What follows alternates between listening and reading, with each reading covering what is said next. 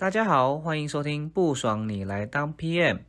这个节目，专门访谈 PM 产品经理以及相关职能工作者。我们会访谈关于这个职能的一些专业知识啊，还有个人的成长目标。欢迎大家持续收听，让你更了解 PM 以外，也可以让你职场技能上升，还有更了解你的人生目标哟。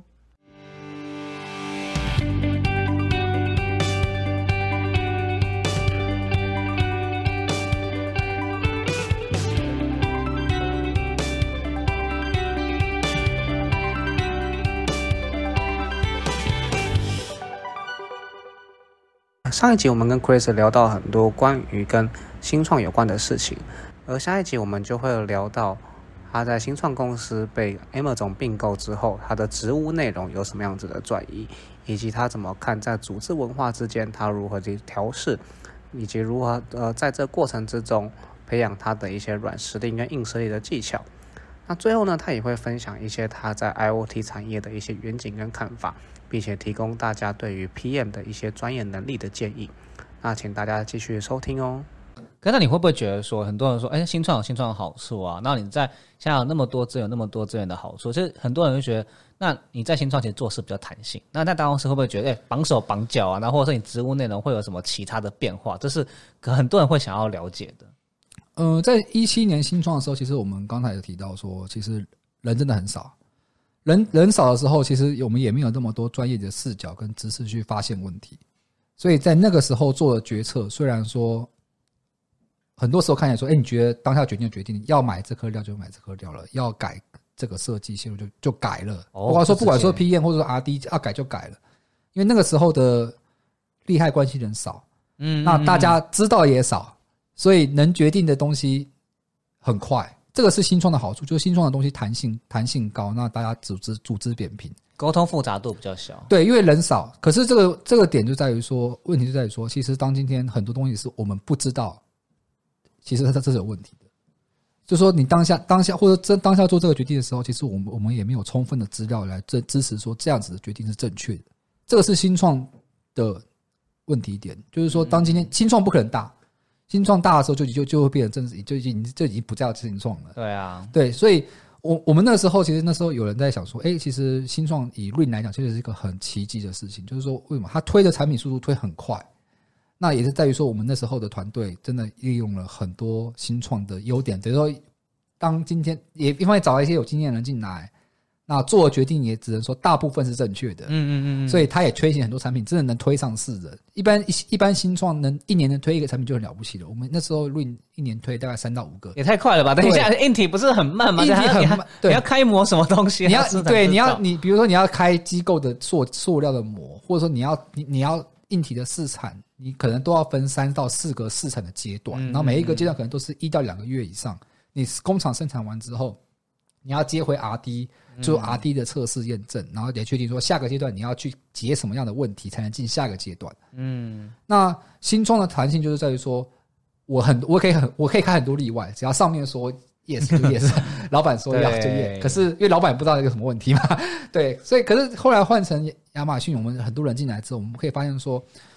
我们看的问题的点更深入了，那我们确实也看到更多更多 issue 了。比如说，我们以前过去发现说，哎，其实这个从来我们不知道这是社会是个问题。可是现在我们的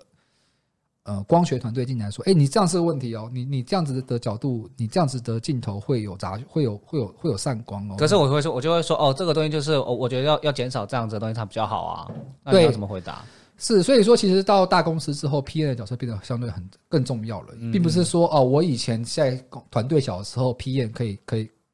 的价值比较重要，而是你今天团队大的时候，你的 P N 更重要，因为人多嘴杂这种事情更容易发生，每个单位都会去根据自己的的功能去做主张，说我觉得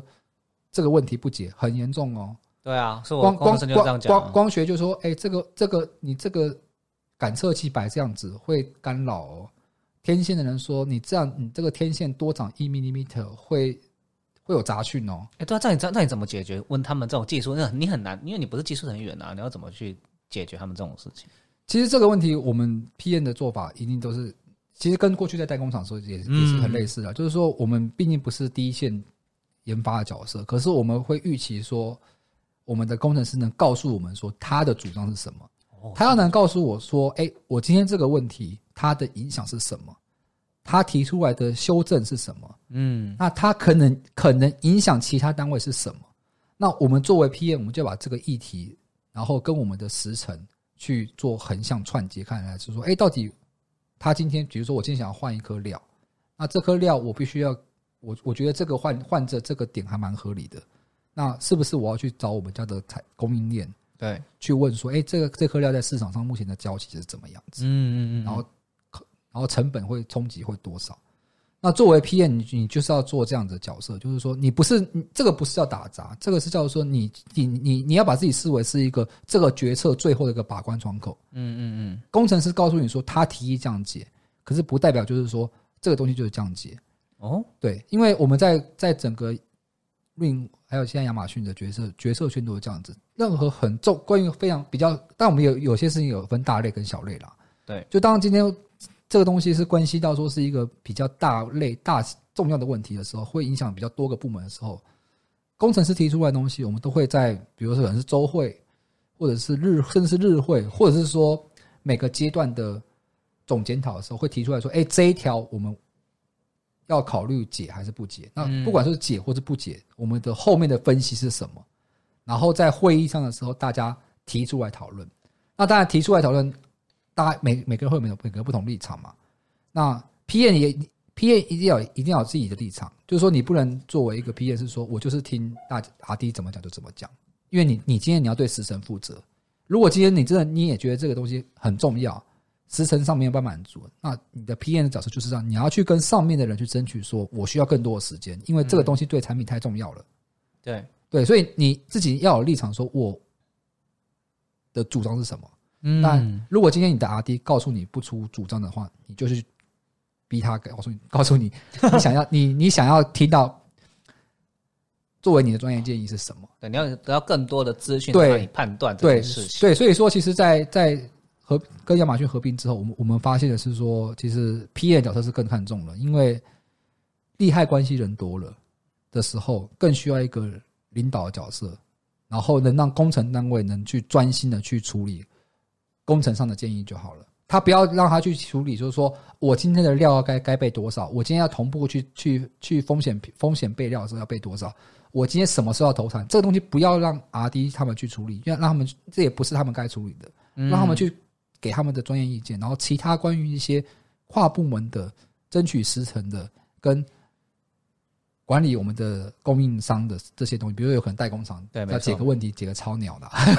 超慢的，然后或者是解东回应回应阿里不达那种东西，这这种东西，靠，这些都一定，因为只要是人，人做事情会累，做事一定会漏，我们自己会漏，厂商也会漏，我们也要视我们的。的也要是这个案子情况来看，说我们 P M 什么时候要下来来帮忙我们的 R D 去推动事情。如果今天 R D 追了一个追了一个厂商说，我发现，哇塞，你叫你做一个测试，你测了十天还没测完，你这个测试工工时不是才几几小时的事情，为什么要十天？对啊。如果今天需要阿弟会需很期望说，他今天需要帮忙的时候，P 也能站在他的前面去帮他去推推动这个事情，所以只能说。从亚从运到亚马逊之后，PM 角色是更重要的，而且是更能展现自己价值的一个组织。哎，我觉得这很重要，因为很多人就会说：“哦，我现在可能资源多，我就越爽，然后越出一张嘴就好了。”其实根本不是这样子，根本不是这样子啊！因为我别人别人为什么要听你的？你是想你要提你要展现你的价值，去让人家去觉得说：“哎，Chris 这个人是可以信赖的。”嗯，我今天我我我今天讲的东西，我只要讲的有道理，Chris 会站在我这边。那你的 PM 这个角色，你你才是真的一个所谓的 Program Manager 角色，而不是你只是一个 Program Coordinator。那其实，在亚马逊来讲，能挂 PM 的，其实都都不会是 Junior。其实，在我们我们后来才知道的啦，就是说，其实，在亚马逊在挂 PM 的，其实基本上都是 L 六哦，已经有一定的资历。对 L 六，就对对。那其实，在因为毕竟在现在的的这种产品来讲，真的还你如果今天能。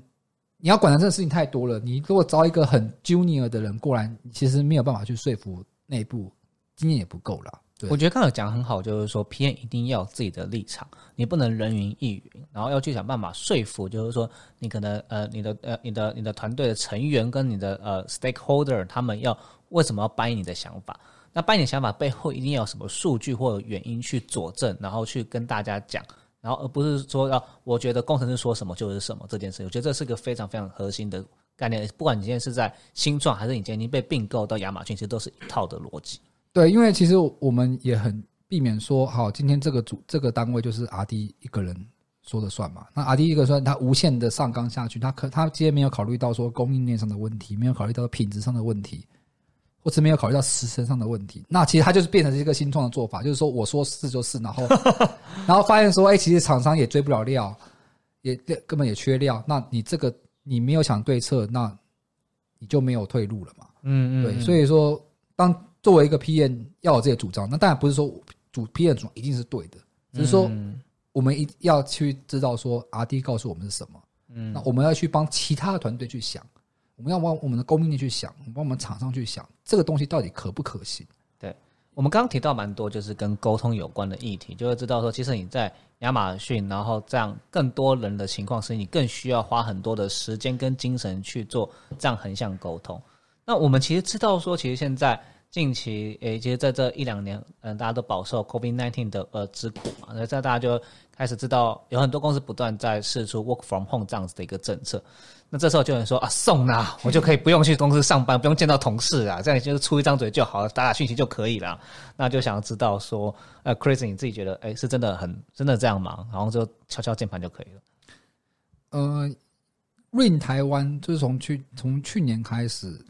大概在去年三月的时候，那时候台湾疫情比较严重的时候，其实就优先率先领先全球 Working from Home。呃，对，真的是其他公司没有吗？对，因为那时候我我们跟横向相比，其实好像还我们还比较早，就是说那个那当然我们也比较惊讶，就是说，哎，其实美国团队其实蛮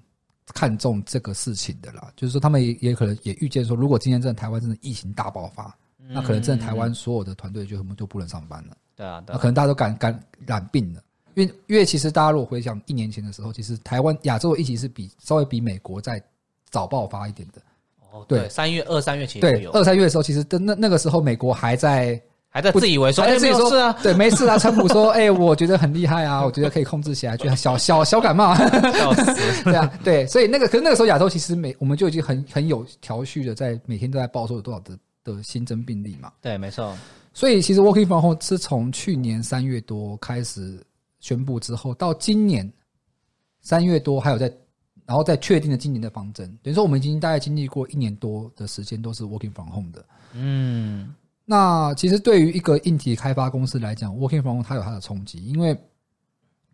PM 以外的角色，像是 RD，像是硬体工程师啊，像是天线工程师、射频工程师，或他或者是需要去做测试的工程师，他一定要样品，他有需要样品，他就要有设备，比如说可能是他需要呃那个温升的一个。呃，实验箱或者冲水的，或者是说量测讯号的这些讯号仪，这些东西你家里不会有啊。我要实际的机器才有办法做这件事情啊。对你，我要是做实际机器，所以这些 working from home 政策，其实在在推出的初期，其实对于大家其实是蛮大影响。因为甚至在早在早期的时候，其实台湾疫情很比较严重的时候，台湾的办公室其实是是关有段时间是关闭的啊。是哦，对，因为那时候大家真的怕说有。说，哎，可能年假晚，可能清明节回来之后大爆发，然后，所以那个时候，人资就说说，哎，那就把个办公室关起来。那其实对专案进度其实有一些影响，可是大家确实想了一些方式，说我们怎么样去把这些事情去转嫁给我们的代工厂去处理。就是说，你们知道怎么去处理？因为这其实不像软体工程师很简单，就是一一台笔电就可以到处做事啊。对，因为其实我们必。毕竟不一样，地方就是说台商还是正常上班嘛。对，所以说我们就把我们的很多测试的计划，包括说硬体的测试计划，我们大部分就是在计划的过程之中把它做得更详尽。然后我们这是指工程面的部分啊，就是说工程业它毕竟一定要测样品，它就必须要把这些测试计划该怎么测，需要什么设备，需要多少样品，很明确的在我们开会过程中交付给我们的代工厂的团队。那他们就知道说，好，我今天就是帮你做照亚马逊云这样子的菜单去做这样子的测试。那测试结果出来之后，我们亚马逊的台北的或是美国的，再根据特定测试不过的，或者说我们比较本来就想复测一些重点项目，我们去做复测就好，就是说降低我们这边所需要实际资源的这些需求啦。那当然这只是一个。其一个举例就是说，针针对那些真的很需要样品的人是怎么调整。那我来讲一下，就是关于 PM 这一段好了。嗯嗯嗯，那 P 因为 PM 确实如如如如 T T 讲的，就是说，哎，我们只要一张一个电脑、笔电，这样还手机手机都可以开会了，我们随时都可以开会这个会啊。AirPod 就可以开会了，对不对？所以我们确实也因应了现在一九年开始，我们其实亚马逊本身自己就有一套视讯会议软件，叫做叫做 Amazon Try。啊，你们自己 有这样子可很少人知道，很少人，大家都觉得说，哎、我用 Zoom 啊，我用什么，我用什么，我我用 Zoom 啊，我用 Google Meet，可是亚马逊所以亚马逊自己就有一套，所以这也关系到说为什么当时他们总部在决定说全球后来是 working from home 的时候，他们知道自己有这一套，所以他们知道有评估过说自己这一套的的系统的流量是够的，因为亚马逊自己就有 AWS 嘛，对啊，所以如果当今天全部的办公室都 working from home 的政策政策的时候，我们那时候已经内部有评估过说，用这个视讯软体，我们的 web services 是撑得住的。对、哦对，所以说，而且其实那一套其实其实是蛮稳定，它包含了就是它可以是一两百人都可以，一两一两百人上线，然后也可以让外部人外外部厂商上线，也可以丢讯息，然后也可以分享桌面，也可以分享视讯，所以其实功能是蛮完整的啦。嗯，所以说，其实我们其实现在的方针就是说，哎，大家开会的时候，毕竟就是有这种样方便的软体，那我们就视讯会议或会议。那平常也是现在大家可能听过像什么 Microsoft 的 Team 跟或 Slack 这种东西，我们在亚马逊的用用是用 Slack 啦。哦，对，所以说其实大家私下在在在传讯息或者传档案的时候，或者问个问题的时候，大家 Slack 也是来来来来回回的。其实这样就很有效的去弥补了，就是大家可能在 working from home 期间，大家没办法去 face to face 对看到对方的这样子的情境啊。那这个事情大概也经历过了大概几个月时间，大家也慢慢找到这个步调，就是说，哎，在跨国团队都在 working from home 的时候，怎么样去找一个大家合适的时间，然后大家愿意接受，就说。毕竟每个人的时区都不一样，像像我、像录音这边就可能包含了乌克兰，乌克兰是玩我玩我们六小时，哦，六小时，等于说我们今天已经台北可能是八点到九点的时候，他们可能才在下午两点了。对啊，对，那美国这个美美美美国，我们是美跟美国西岸加州合作，那美国西岸的话只是玩玩我们十十二小时，嗯相反啊。对，时相相反，我们白天晚上，所以大家开会也是要开找要找一个共识，就是有些会亚洲厅真的没有办法时间每周都参加的时候，那大家就有共识说亚洲就厅就是说啊，那这个东西我们真的没办法参加，嗯，可如果今天只是因为特定的一些重大议题，大家要上来就是为了同心协力、团队意识嘛，就解决解决问题。那你确实 working from home 的期间的时候，你会被预计说，哎、可能有时候晚上九点多就有个会，你的会议其实就靠这个好，我今天下班为什么还要还要还要开会？对，这是这是避避免不了，就是说我们会尽量减少所谓的例行周会，就是让让我们的亚洲区可能要十一点或十点这种时间，或十一点这种，我们真的没有办法。可是，在 working from home 期间的时候，其实我们有时候八点或九点这种嗯，晚上，或者甚至早上，因为早我们的早上的时候是可能到是美国准备要下班的时候。啊，没错，像前阵子就是有时候我案案子比较紧急的时候，我们每每每天早上所谓的八点半，每天早上八点半，很多人都在睡觉吧？对我们 以前在以前要通勤的时候，八点半你可能还在还在车上，对啊可是现在八点半的时候你可能在家里，可是你要因为你早上八点半你要起来准备会议资料，呃，开会的时候你还要准备的会议资料，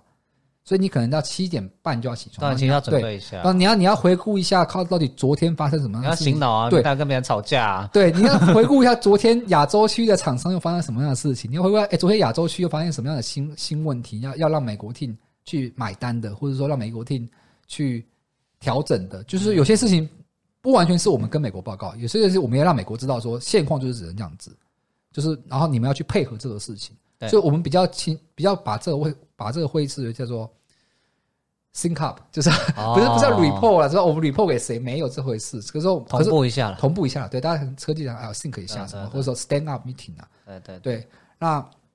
其实这是 working from home 形态，你就那长期这样下来，其实大家可以发现说，哎，虽然我们省掉了通勤的时间，嗯比如说你台北的交通，我们在我们帮我们公司在内湖了。对，所以其实你从台哪里去内湖都一小时以上了，对，然后你回来一小时以上，然后其实你每天这样省两小时，其实确实是有感觉。比如说你可能中午你可能开完会之后，你可能想要休息一下，或者是说，像我家有养猫嘛，嗯玩玩玩一下猫，哎玩一下猫啊，或者躺躺一下、啊，那你还可以做这个事情，你可以休息一下。可是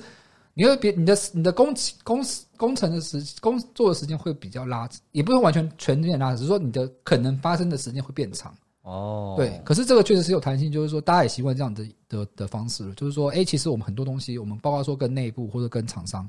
我们很快去去讨论很今天发生什么样什么样的问题，很快做解决。那今天解决，不要让问题可能在一周或或是几天之后再回来找你，那个都是会越越积越多了。哎，可是这样你是怎么维持自己高效工作？因为有些人在家就会开始。呃，想想想，这样讲要养猫嘛？啊，有猫在那边，赶快赶快摸一下，然后就，然后你就你会有那种心态，你怎么去维持你这样高效工作？啊，比较庆幸的可能是养猫，猫有时候不会不会不会理你了，猫跳走了。如果养狗的话，就狗狗狗就狗就会就会汪叫。其实我觉得大家会习惯，就是说我们窝心房后长期下来，大家要真的要自律了。就是说，对你，就是说，其实，在大家也可能听说，外商其实也蛮看绩效的嘛。对你，毕竟你对你要你一方面又要去管理你的代工厂，一方面又要去做对内 PM 的角色，那这个东西有没有表现，其实大家都看得很清楚了。哦，对，所以说你的自律性，你主如很多时候你包括说我们也不是只是讲求开会的角色，我们很多我们现在有所谓的，大家可能听说过，大家可能都知道 Wikipedia 的东西嘛，没错，对，所以现在专案也有类似这种这种工工具，可以让大家去写 Wiki，然后所有团队都可以上面去写。发布什么样的嗯决策决策记录，然后或者发表什么 SOP，或者是测试报告，或者是发表 schedule。所以我们也在亚马逊的每一个角色也也被预期说，你要是一个可以去做资讯输出的人哦。你除了开完会之后，你要去，有些人可能会去很快去做会议记录。那当然，PM 现在现在我都是行代工厂做会议记录，对啊，对啊，对啊。可是很多时候，你今天你你要去回，不管是回信或回信给。给内部或者回信给外部说你要下指示的时候，我们都我们在 working from home 期间，我们都被预期说，哎，我们要很明确能在文字上或是在页面上能去传达我们要的指示是什么。嗯，所以这个就是很在于说你的决策力、领导力还有你的表达力，不是说今天你只会讲就好，你要会写。而你写出来的东西是要人家能能懂，甚至你是你要连中国人都可以懂，就是中国人可能英文没这么好。哦，关 键对对，他这是这是他们他们他们也自己会讲，说他们没英文没那么好。可所以这个东西，你长期知道 working 房后这个时这个期间，你没办法透过 face to face 去跟他讲的时候，你就会去养成你的自律性，就是说我要去统整我内部的思维，我自己在想怎么想的，我想告诉人别人我怎么想的，那这个就会让你的。工作期间的的期间的时候，你会维持在一种比较动脑的期间呐，动动脑的姿态啦。对，就大家以为自由很爽嘛，拜托，请先自律好吗？对对，其实其实其实其实，我只能说他的爽是在于说，你今天想要休息的时候，你可你你很觉得说，哎，可能我今天刚开完一场很重要的会，我今天达成很重要的目标，那。我可以躺下来一下的时候，我觉得哇，这个东西真的是在公司是没办法躺的。对，或者或者说，哎，我想要打开冰箱，打开冰箱吃吃什么东西的时候，但我们公司有冰箱，也有也有那个零零食柜了。啊。可是，毕竟家里不一样了，家家里有电视嘛，你要打开中午看，如果吃饭的时候看一下 Netflix，还这这个不为过嘛，对不对？我就对啊，然后中午看完会，中午吃完饭之后一点要开会，有些这种片段的时间确实它是它的好处了。那我只能说，真的。自律性很重要，而且其实，在这样子的环境之下，我们也实行了很长时间。而是今年其实现在都是这样子。我们今年目前的方针也没有改，就是说，我们其实也目前只是先开放 R D，就是先弹性填上班时间。原来是这样。可是 P N 还是就是开放说，就是因为大家知道 P N 其实就是开会就好了。哎，不只是开会，不只是开会，开会就开开会统筹领导决策。好，那其实接下来我们想要知道说，哦，其实，在在 Ring 里面负责了蛮多。像智慧门铃啊，或无人摄影机都是比较偏硬体相关的东西。其实，其实老实说，你一定还是有负责软体相关。那我们可能这个东西统称是叫 IOT 嘛，对不对？那物联网这样子的一个产业，其实它已经讲了呃十几二十年，可能有了。那大家已经听到你就是哦，你有家用物联网啊，工业物联网啊，然后还有什么什么巴拉巴拉。很多人会觉得可能哎哎，这是不是泡沫化了？然后但这个东西还有前景吗？所以，因为有些 P M 家，我想要知道说，我要选对什么样适合的战场或者是跑道。那这边就可能会想要问，就是 Chris 说，你会觉得呃，现在 I O T 整个产业的的前景是怎么样？你觉得还有办法，还有再再去突破，或者是有一个很好的呃很好为可能使用者啊或商业上有不同的发展吗？呃，其实我会认为说，未来的 I O T 的。重点核心还是在于软体哦，是软体哦，软体跟人工智慧，就是说，像现在我们从跟亚马逊合并之后，我们发现说，其实软体这一块帮助我们的点比我们以前想的更多。包括说，诶，我们现在还是做硬体的事情，嗯嗯，可是我们现在考虑硬体的事情，我们也考虑到说我们的软体的保密、加密、security security 这个东西，还有 mobile app 这个东西，手机上 app 这个东西，还有人工智慧、影像辨识，嗯还有加强影像这这些东西，你可以往外延伸出很多用软体去应用硬体资源能做到的东西原。来是这样子。对，那我比较现在我自己的观点，我比较不会去看说，哎，现在很大家讲说，诶可能就哎某几家大大公司就想推出什么统一的物联网规格，我觉得那个东西都那个东西太巴散了。为什么？我举一个比较单纯的例子好了，大家可能听说过现在的路由器不是有什么 Mesh 嘛？对啊对啊，结果 Mesh 原本这个东西其实是要做成说不同家可以互联，可是现在现况都是不是，就是说自家的 Mesh 只跟自家 Mesh 互联。因为我会在我会认为说，其实真在这种科技产品，它一定是这种技术密集导向化的。嗯嗯嗯你如果做成完全开放平台的、统一平台的，反而会失去这些大公司或是一些独特公司能去创造它价值的东西。嗯，对，所以你可以发现说，过去 Google 或者是 Apple、Am Amazon 想要推什么开放大 B 同规格，从来没有推起来。为什么？因为他们只是有加入，可是真正好料的做在自己家上，比如说 Alexa 自己好料对啊做在亚马逊自己身上嘛。就还是算半封闭性的生态圈嘛。对，所以你可以，所以回到刚刚讲到，连路由器 Mesh 这事情都不能互联，你怎么去想象说今天物联网未来冰箱啊、门铃啊，它可以互联？因为因为每个人都要互联，它所需要的这些软体相容欸性这很难，很难，所以基本上我觉得这不会，这也不应该成为大家觉得说值不值得投入物联网或者是这个产业的的关键，因为这个东西对大家都太远了。因为我们今天要看到的是说，针对硬体产品这个东西，软体它能帮我们延伸什么？对，对，你可以今天想说，以前大家有听说过 Siri 可以帮着帮可以声控这东西，你没想象过嘛？对不对？大家可能其实问，哎、s i r i 说我笑话来听听嘛。对，对啊，告诉哎、Siri 告诉我告鬼 Siri 告诉告告告诉告诉我 Tim Cook 几岁啊？什么对之类的。可是现在，可是大家可能没想到说，其实你你下 Siri，然后帮我开个灯，这个事情，它过程之中它的软硬体，它要配合什么？所以我就会觉得说，大家要看重的不会是说机会，不在于说我有没有开放这个事情，机会是在于说我未来软体这一块确实能在配合硬体的上面是可以，还有很多领域是可以待发掘、待待待开发的。以前我们都没想过说，哎、可能软体保安这么重要。对啊，而现在在现在在亚马逊的平台选择上来讲好了，我们所有的一些马达晶片或者是说系统的晶片，我们都要做一些加密的动作，包括说从制造流程，还有说在使用者的的的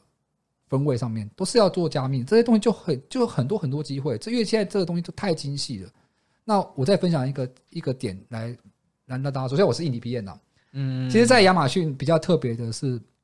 我们一个案子会有两个，会有会会有所谓叫做浪取 TP 的角色。这个这个浪取 TP 角色，它是它其实会要去串软体跟硬体的，因为我们在说我们在所有亚马逊的流程发现是说，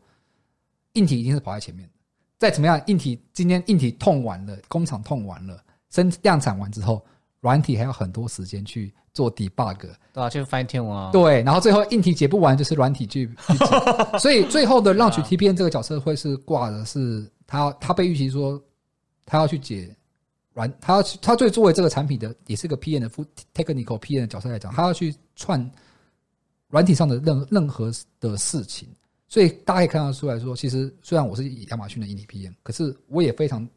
认认为软体在亚马逊这块是非常非常有机会，非常非常有有有前景。包含说软体研发的、软体测试的，现在甚甚至连包含说软体测试的的，我们都在找自动化嘛，对，没错，自动化测试不。然谁还要谁要一直每天按按键按按一百次哎，？那工读生就可以做了。对啊，那个就工读生就可以做。对，那像在我再分享一个像影像辨识这事情好了，像我们现在也在，我们毕竟本来就做视讯摄影机嘛，嗯嗯嗯，那我们是不是可以训练我们的影像能辨识车牌啊、辨识猫啊、狗啊，就不要去嗯尽尽量降低就是通知使用者的机会，就是说，哎，我只要知道这是今天是 Mr. T 在在门口，我就不要通知嘛。哎，对啊，我只要知道是 Chris 啊，我只要是扫到一只猫，我就不要通通知说有东西在你前面动。这个都是这个都是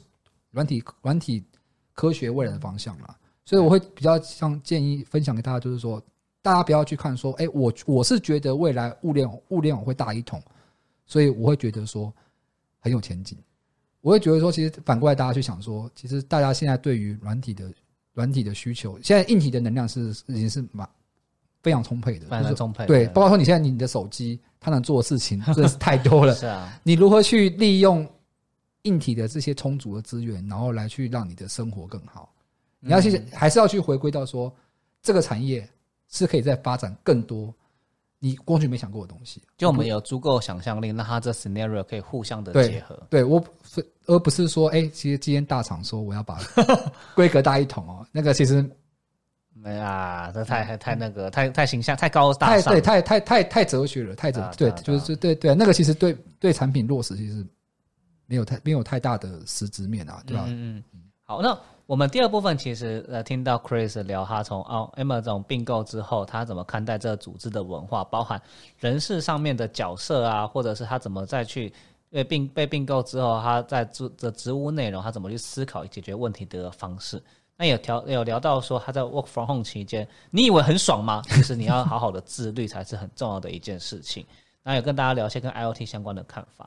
那第三个部分呢，我们会聊到就是，那 Chris 其实在在可能，我相信在不不管今天是在当你在什么地方当 PM 啊，在代工厂啊，在新创啊，在就是说，呃，可能现在再到 M 总这样公司，那么哦哦做的一些各种职务内容，那现在想知道说，那你在现在在下班之后，你是怎么样？进修自己，然后就是说去可能增进自己的能力，毕竟你可能不会可能一辈子都会待在待在 M 总嘛。嗯、其实我其实下班之后，目前我因为我我我已经过年过三十五岁了，所以我觉得其实你要有这个能力去自律，能产生高效率的工工工作能力输出，你的身体也是很重要的。哦，有没有听到？身体身体很重要。要，对，就所以说，其实下班像我像一周也会上一到两堂的，就是就是那种关于可能泰拳啊、武术方面的那种健身课程，哦就是我不会觉得说，要惹他，他他他都不伤，呃，打的飞不少，啪！没有，其实会选择这种武术相关，一方面就是会，我比较想说，哎、可能有一种系统化的方式，能让自己的四肢的反应力能能健全起来。因为毕竟，其实像刚刚提到说 working from home，你就可能一像真的忙起来的时候，可能一天你从早到晚就坐在家里没出门。对，没错，对我还是上上前两周比较问问题比较紧急的时候，我可能今天晚上我去买明天的 seven 便当，因为我中午我只有半小时时间吃饭，我一点就要开，又要又要去跟厂商开会，我十一点才才开刚开完会，嗯嗯嗯，所以在这个情境之下，我会觉得其实大家会，当然可能工作五年到十年之后，可能都已经过三十之后，我会真的蛮建议大家，就是能在下班之后，去能让自己找一个合适自己的方式，然后让自己的身体有系统的去培养，就是运动的习惯。他可能是他可以是慢跑就好，或者你你可能觉得说啊，你觉得太打打杀杀太暴力了。人生不要只有工作，对，人生不要只有工作。那那这是动的方面啦。那假日方面的时候，其实我自己是比较喜欢爬山啦。那那那爬山不不是走那个什么完美那种脚山，你知道吗？当然嗯，爬山有也有爬山的看点嘛，就是说 看风景嘛，不然就是或是看现在很多妹子都喜欢哎，对拍照拍照拍照，那是你看你心情也不错。那当然大自然是对大家是很好一个一个视野啊，就是说今天对于你的身心，你会觉得说，哎、其实我一到五都用都是用用心工作，然后六日的时候，你可能像现在夏天了嘛，大家出出出走走远门。其其实以台北来讲，我们在北台湾，其实三芝啊、石门啊、北海岸啊，或是阳明山，我们离台北离很多我们的很很漂亮的风景，其实都很近很近，对都是都是车程一小时之内的事情。嗯嗯嗯嗯，对你今天都市你觉得腻了，你就往户外走。那爬山除了说是挑战你自己的身心以外，也你一定会累，你一定会流汗。那你爬上去之后，你开看到那开阔视野，你会觉得说，哎、其实身心会感觉有休有休息到了。对、嗯，对，这个这个我觉得你要有休息，你你你的人生要松弛有度，你你才能在你要紧的时候能，输出你的高效率了。对，就是很重要，就是大家其实上班归上班，其实下班后还是要有不同自己的休闲娱乐，然后给自己充电，才有更好的可能工作输出和效率。是是，对。那那再讲说，诶，现在有没有在进修啊？其实，呃，现在没有了，因为因为现在现在嗯坦坦白说，有些人可能在在找在下班会参加什么读书会啊，对对或什么英文英文进修会啊，好认真哦。哦 对啊，分读书分这，我我我是没有啦，因为其实英文来讲，其实，在亚马逊来讲，其实已经算你每天都在练习了，对，这这个是必备技能，就是说你要除了会写以外，你要能会去争论，你要去嗯。为为你的立场争论，所以这个东西已经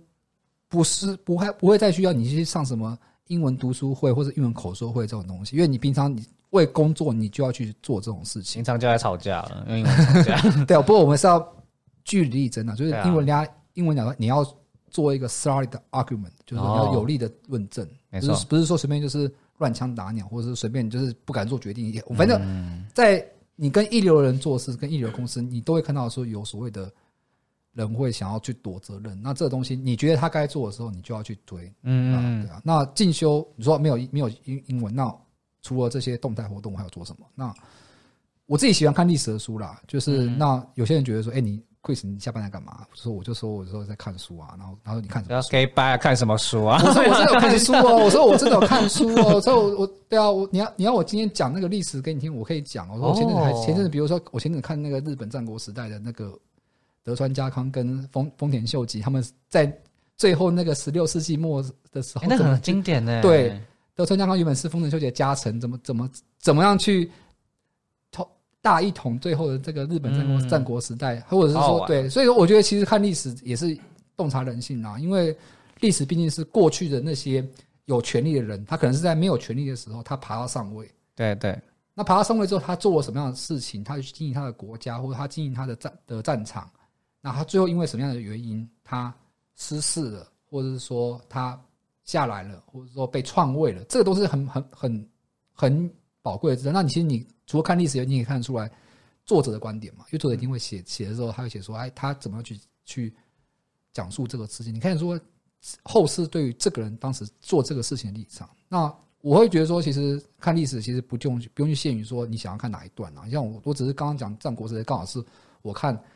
Netflix 上有有一出剧在讲讲讲武士时代的事情，我就想，哎、我去翻一下那个时候的书嘛。嗯嗯嗯那我最近也有在看，就是讲那个东罗马帝国那个陷落的那个的那一四五三年，就是那个土耳其人去攻打那个哦，那个拜占庭，最后那一年为什么会会会崩坏？我觉得这个东西就是转换一下，就是我们毕竟是科技人嘛，那科技人那。你说理工人好像很头脑很好，可是你有时候去看人家那些文学家在写那些东西的时候，你就觉得，哎、其实他们在讲述一些事情，讲述一些故事，他怎么样让你去带，让你带去回到那个世界那个当下，我觉得也训练自己说故事的能力。对，就是说，其实这个东西，你会看得说，哎、今天历史是一个这么大一个事件，有这么多细节这种东西，你去看人家是怎么去讲述的，你可以，哦你也可以，你也可以让你自己去内化说，哎、除了看人家历史发生事件之后，你可以知道，哎、人家怎么去讲述一个事情。那其实今天对工作上也是很重要啊，你要去怎么样让你的的利害关系人说，是跟是跟你的老板说，哎、我发生了什么样的事情，然后为什么你这样这样主张？你要把这个事情梳理的很有条理，然后能让大家知道说，哎、这个事情是这样发生的，嗯嗯，这个事情是为什么这样转变的？那就就是工作工，我觉得工作跟进修就是所谓就是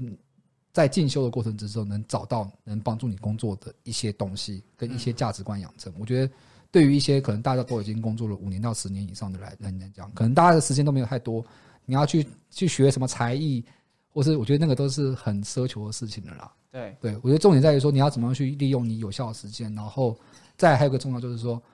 不管你现在是有没有啊另外一半的，对，你要也要找有另外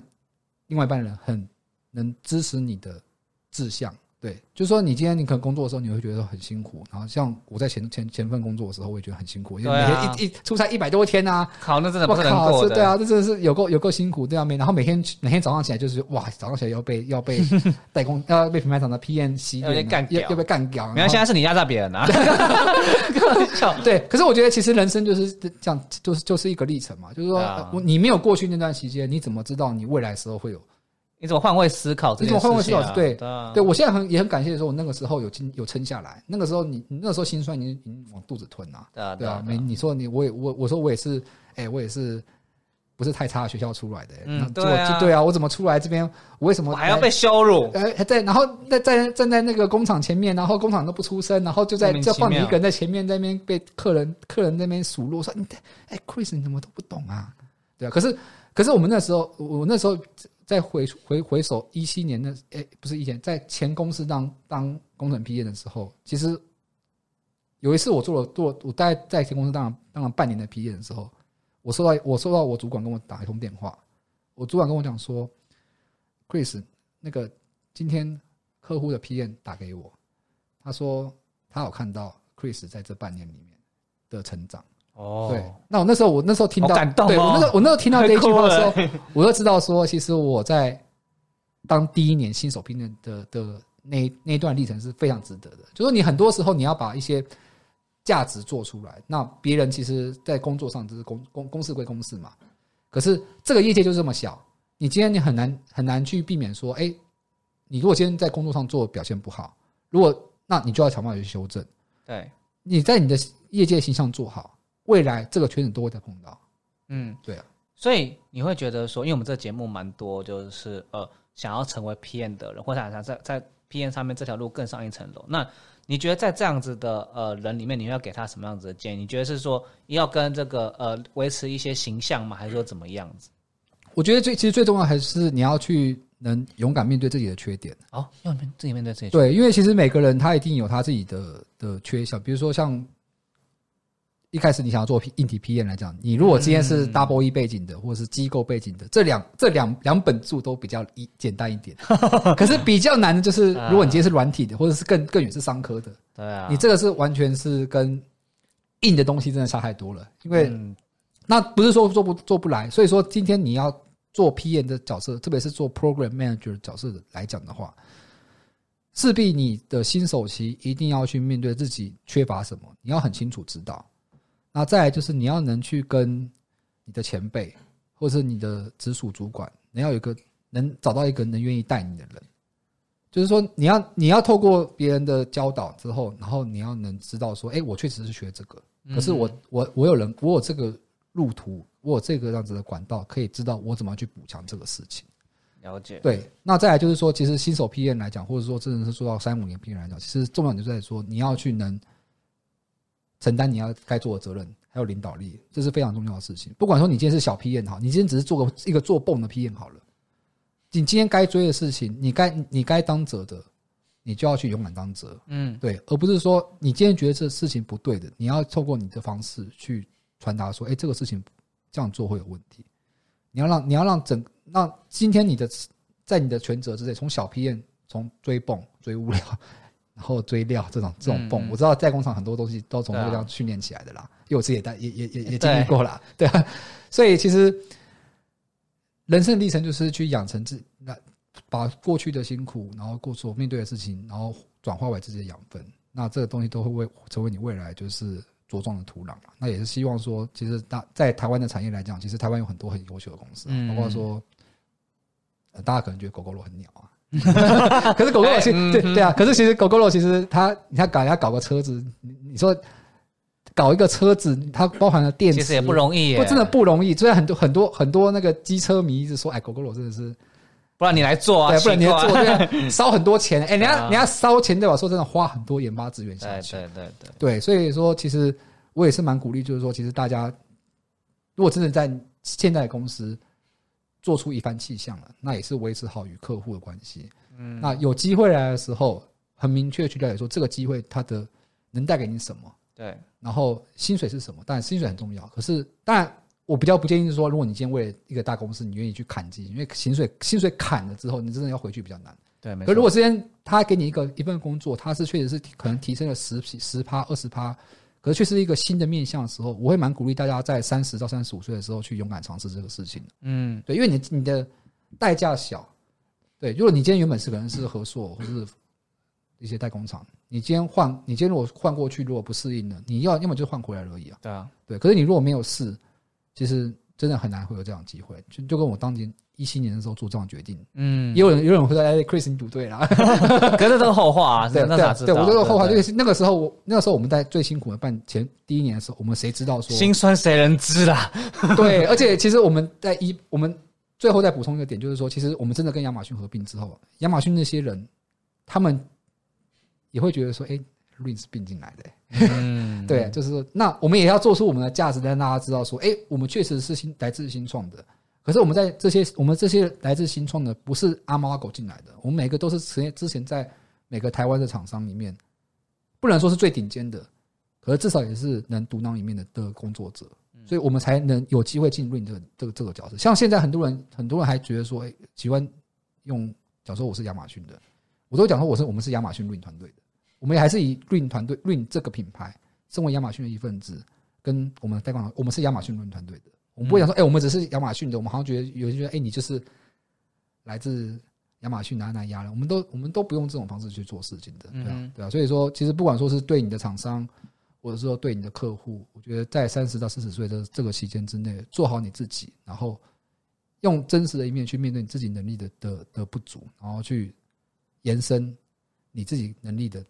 的面向。那有该问的时候就就就要就要问，嗯需要协助帮助就就就去帮助，然后去尽量去发挥你的影响力，然后这样才会成为你成长茁壮的的基础。对，谢谢大家。其实我刚刚听到这个蛮感动，就是说，其实大家很多人会觉得自己在代工厂他做的事情才非常的微不足道，或者是很不起眼，然后甚至每一天做这件事情就是不知道为什么而做。但其实可以知道说，其实你在做这件事情，它一路走来，其实都会有一定的背后成长的呃因素，跟它你成为未来要更上一层楼的最根本的基础。所以是希望说，大家即使你可能现在以为觉得说自己可能在硬体代工厂每天都被操得半死，可是自己要想清楚说自己的缺点，然后在哪里，怎么去补足。那未来在那下一条路的时候，怎么透过这样子的一个个基底下面更上一层楼，这是很勉励大家的一段话。是对啊。好，那我们今天的节目差不多已经到这个地方。那这边想要请问一下啊，Chris 说，如果之后大家想要联络你的话，你觉得要什么方法呢？嗯、可以，大家可以在 LinkedIn 上找到我。好 其实只要打 Chris 廖，其实应该就可以知道我是哪一位了。好我们 之后挂。我们之后可以就是在那个节目的下方，然后或者是在宣传管道，然后留下 Chris 的 LinkedIn，让大家可以去跟他多多聊聊。今天他他这个节目以外，可能还没有机会跟大家聊到的一些故事或者一些成长过程。好，那今天节目就在这个尾呃先告一个段落。那我们跟 Chris 跟大家说声再见，拜谢谢拜拜拜拜。